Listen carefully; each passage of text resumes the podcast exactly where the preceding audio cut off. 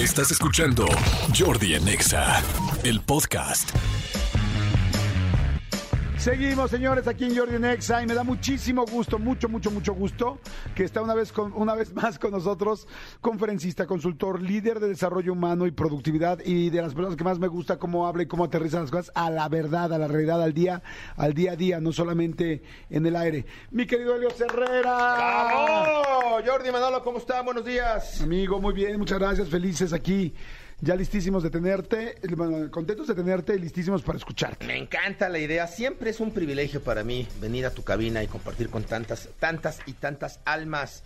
¿Cuántos millones de gente te escucha, mi querido Jordi? Ay, amigo, pues fíjate que sí te puedo decir, no sé exactamente cuántos, pero sí te puedo decir que es el espacio más escuchado en esta hora del radio en México. Eso es todo. O sea que estamos muy felices, muy, muy felices. Bueno, mes a mes se van dando esos ratings, pero llevamos ya pues más de un año y medio teniendo en todas las opciones radiofónicas hay más eh, es la mayor cantidad de, personas y cómo se mide por la cantidad de radios sí. No bueno por la cantidad de radios que te que están escuchando esta estación a esta hora. Qué maravilla. Felicidades. Gracias amigo. Pues me encanta me encanta a mí me encanta amigo que estés aquí Oye Jordi, Manolo, ¿les ha pasado que se van de fin de semana tres, cuatro días, descansa, pero de veras descansan, ¿eh? O sea, ¿qué ves que te vas de fin de semana a descansar y no descansas, ¿no? Este, pero no, no, no, ¿te ha pasado que se van tres, cuatro días, agarras el libro, descansas, te pones en la hamaca, este, te relajas y el lunes llegas a tu oficina cansado. Sí, sí, por supuesto. Sí, sí, sí. Me hace ¿Qué pasó? descansar.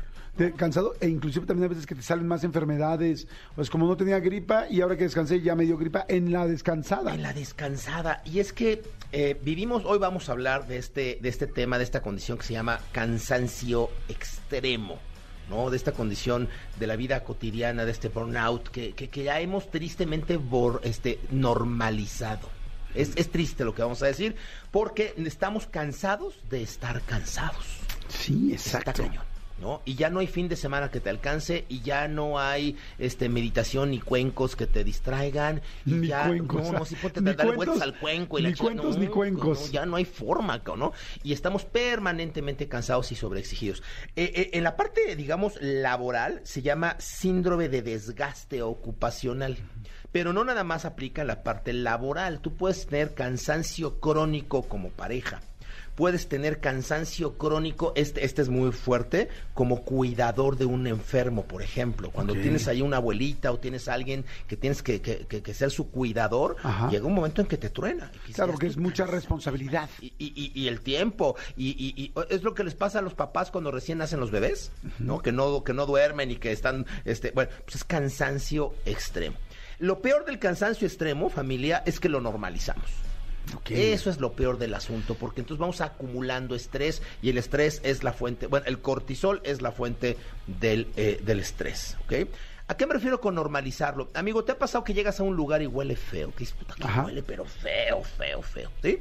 20 minutos después sigue oliendo feo. No, ya no, te acostumbras. claro que huele feo. Ah, o sea, bueno, huele feo, pero para ti ya no. Exacto, exacto. ¿no? te agarré justo donde te quería yo agarrar, Jordi. Sí huele feo, por supuesto que huele feo, pero tú ya lo normalizas. Claro. Y entonces ya no reaccionas. Tu cuerpo ya ni, tu nariz ya ni gestos hace. ¿no? ya, ya es un tema de que pues así es. ¿Sabes qué? Que estaba pensando eso ahorita que empezaste el tema de este cansancio extremo y burnout, cómo verdaderamente eh, últimamente se está hablando tanto de eso porque digo, nos llevamos al límite.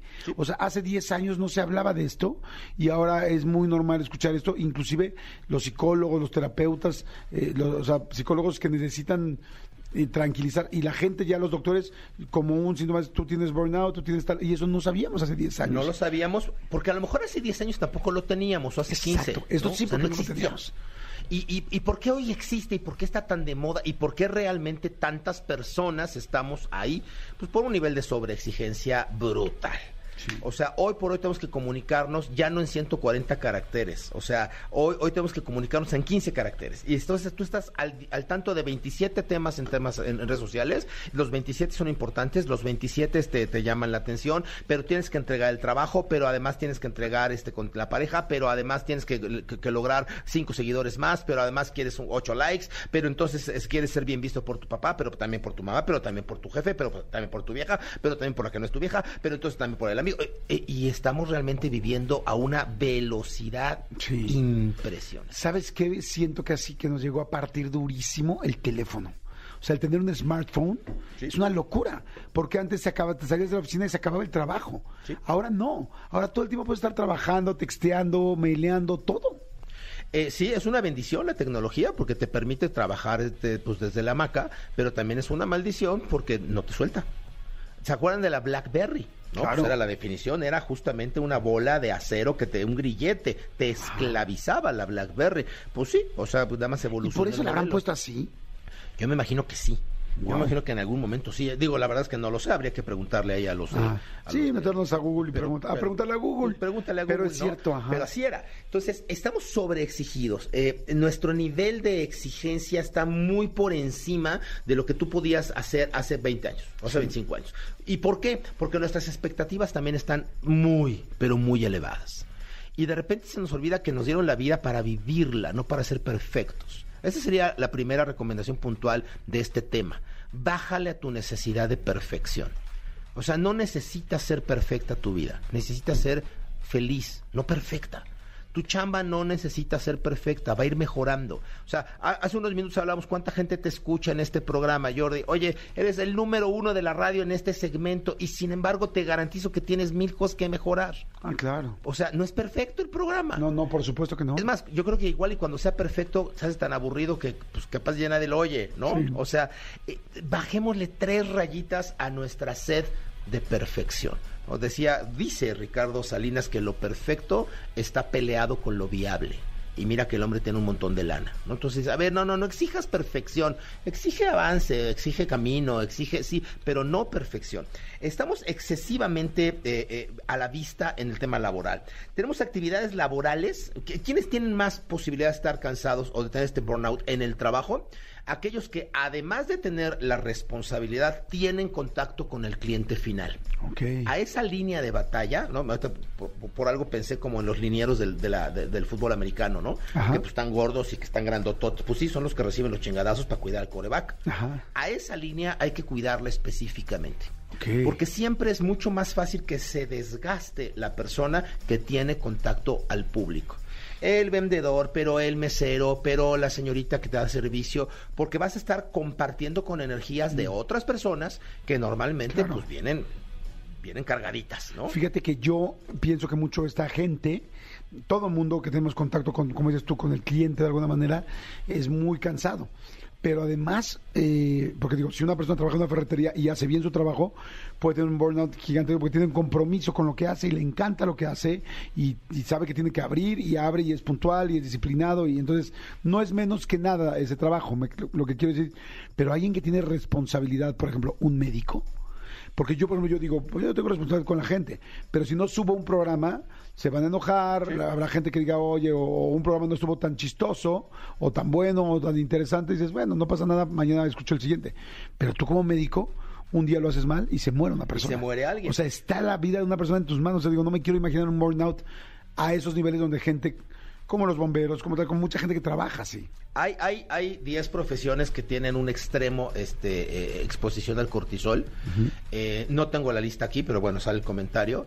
Pero esto que me dices, fíjate que curiosamente los médicos no están ahí, ¿eh? Ah, ¿no? Curiosamente. Este, la, la lista la encabezan los controladores de vuelo. O sea, es que ahí sí está muy cañón. Ahí te distraes 40 segundos y se te cae un avión.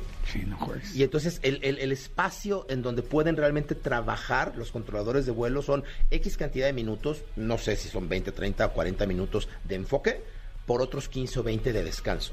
O sea, son actividades tan reguladas que pues la misma, la misma eh, profesión evita el cansancio extremo. Y es lo que le pasa a los médicos. Los médicos se, se, se desapegan. Entonces saben que tienen que operar, lo hacen muy bien, pero terminan de operarte y tan tan, ¿eh? O sea, ya se relajan y con permiso, ¿no?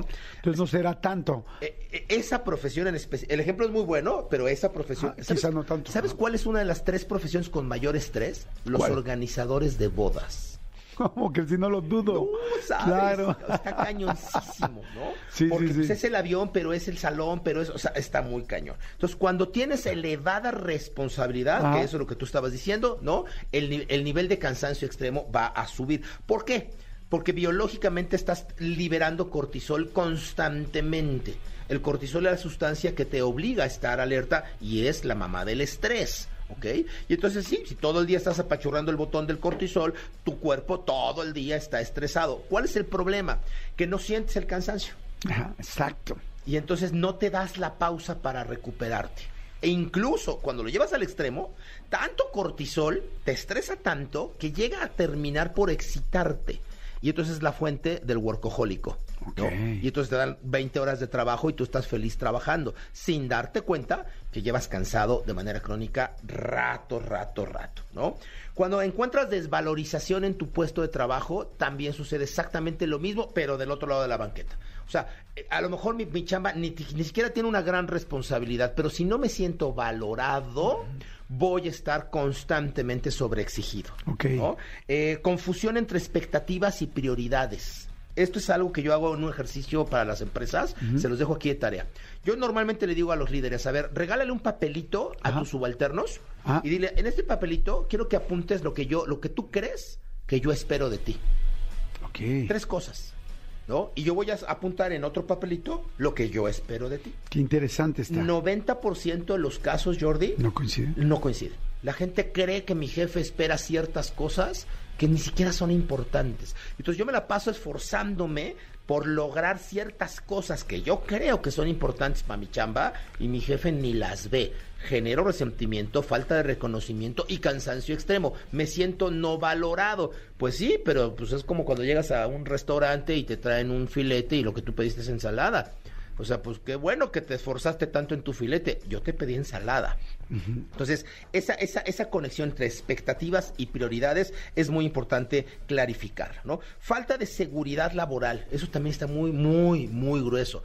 Trabajo ¿Cómo bien, no, ten- no tengo beneficios, no tengo seguro social, no tengo, no tengo la certeza de que mañana tengo chamba. Eso, eso mueve a la gente como Claro. no tienes una idea.